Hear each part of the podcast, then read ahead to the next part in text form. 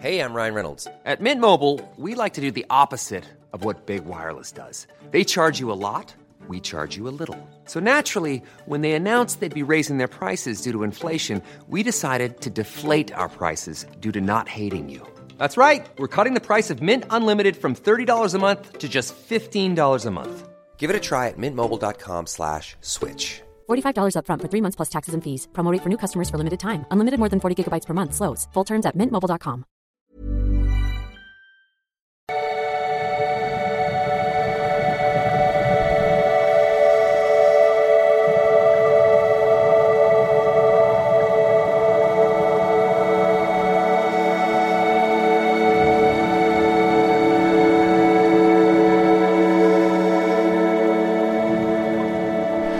Ja, hallo lieben, Christian Schmeier, Paartherapeut, Beziehungscoach äh, und Psychologe und einiges mehr.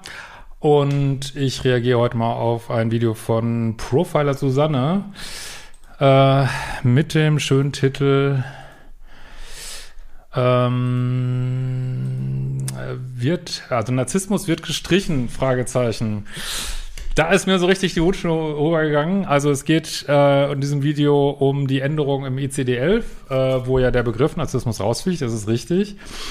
Und es wird in diesem Video gesagt, ähm, ja, also die Lobby der Psychologen, die ich wirklich gerne mal kennenlernen würde, wenn ihr die irgendwo trefft, die Lobby der Psychologen, sagt mir Bescheid, ich würde da, wirklich, würde da wirklich gern beitreten. Auf jeden Fall, die Lobby der Psychologen hätte äh, dafür gesorgt, dass diese Narzissmusdiagnose rausfliegt. Ich meine, das ist schon so eine tendenziöse Bemerkung, weil da natürlich wird dieser ICD erneuert, offensichtlich alle paar Jahre. Man macht sich halt darüber Gedanken, was ist wissenschaftlich haltbar und was nicht so, ne? Und es ist nicht so, dass Persönlichkeitsstörungen rausfliegen, sondern ganz im Gegenteil, man muss die viel genauer äh, belegen, erforschen, äh, also diagnostizieren, äh, sollen noch besser erforscht werden und äh, und das wird anhand von fünf, äh, da habe ich auch ein Video zu gemacht, packe ich hier drunter, äh, anhand von fünf Persönlichkeitsbereichen soll man eben ganz genaue Aussagen treffen, was, was man denn jetzt meint, was bei dieser Persönlichkeit irgendwie schwierig wäre im sozialen Kontext oder mit sich selber. Und das darf man eben nicht mehr in so einem Begriff abballern, der,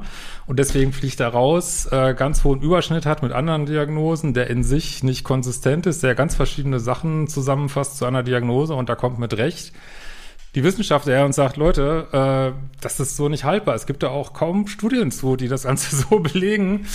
Äh, Fühle mich da gerade sehr drin im Thema, weil ich gerade äh, Fortbildung gemacht habe äh, mit Leuten, äh, die da ja äh, oft mitgearbeitet haben an diesen ICD beziehungsweise einer ICD-Geschichten und es ist einfach, äh, stimmt einfach nicht, ne? So, ne? Es fällt nicht weg, sondern es wird ersetzt und äh, weiß nicht, vielleicht haben, hat der ein oder andere Aufklärer Angst um sein äh, Geschäftsmodell, frage ich mich. Also ich frage mich wirklich, ich weiß es natürlich nicht, ähm, warum man äh, solche tendenziösen, aufpeitschenden Videos machen muss, ne? So an dieser Stelle kann ich irgendwie absolut nicht nachvollziehen. Ja, und da wird auch gesagt, ähm, ja, Narzissmus würde abgeschafft, weil es neu, das ist das neue Normalwert. Das ist einfach nicht richtig. Es ist einfach nicht richtig.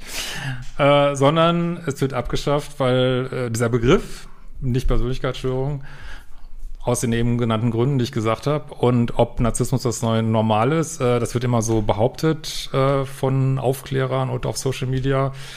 Es ist sehr schwer zu belegen, also dass die Menschen früher weniger narzisstisch gewesen sein sollen. Wenn man sieht, was alles passiert ist früher, hm, weiß ich nicht. Und ich habe mich damit auch mal befasst. Das ist erstaunlich schwer zu belegen, weil diese Zahlen, das ist ja genau der Punkt, warum das eben so wissenschaftlich so schlecht untermauert ist. Es gibt ganz wenig Zahlen, die schwanken total. Und ähm, ja, also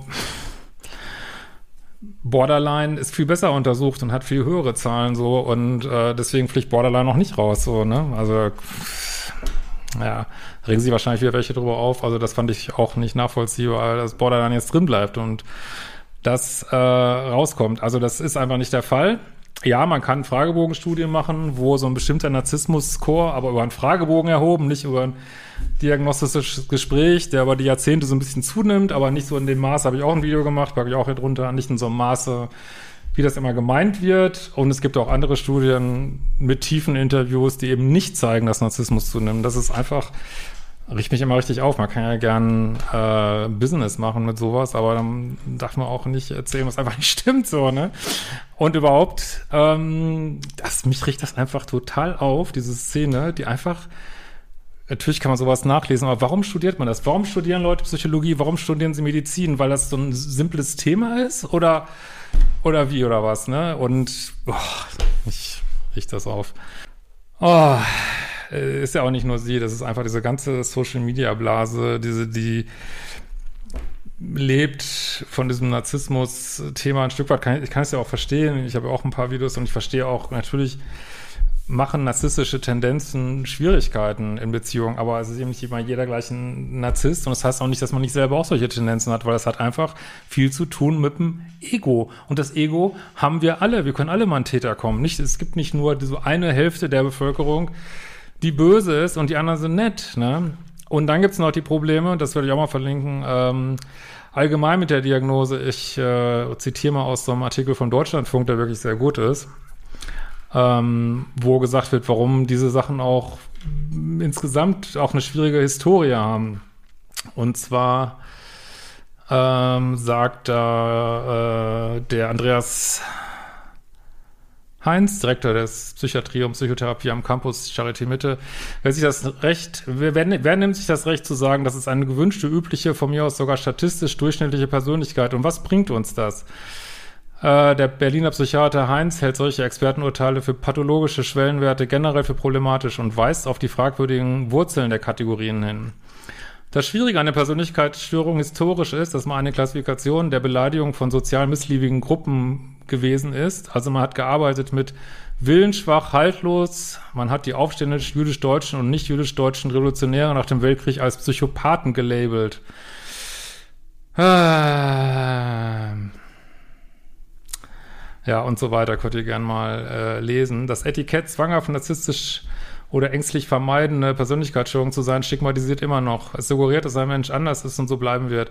Eben auch das ist neu und total gut in diesen äh, Sachen, ähm, dass äh, ja, dass halt gesagt wird, es ist eben keine lebenslange Störung. neu ist nämlich so, dass man nur zwei Jahre diese, äh, diese Symptome haben muss, was auch heißt, und das sagt eben auch die Forschung, es ist veränderbar, es bleibt nicht immer so. Und das ist einfach der Stand der Dinge. So ist es einfach. Vielleicht haben wir bald in ein paar Jahren einen neuen Stand, aber das ist jetzt gerade der Stand der Dinge so, ne? Und wie gesagt, die Narzissmusdiagnose bisher, die ist einfach auch so in sich so inkohärent. Das, das ist ja auch, deswegen ist auch jeder ein Narzisst. Also ich finde es viel besser, dass ähm, wirklich geguckt wird auf die Verhaltensweisen. Das mache ich auf meinem Kanal auch in aller Regel haft. Und da kann man auch bei sich gucken, kann man bei anderen gucken und so kommen wir noch weiter und nicht, äh, indem wir das so, weiß ich nicht, nutzen, dass es noch mehr spaltet. Finde ich nicht gut. In diesem Sinne, wir sehen uns bald wieder.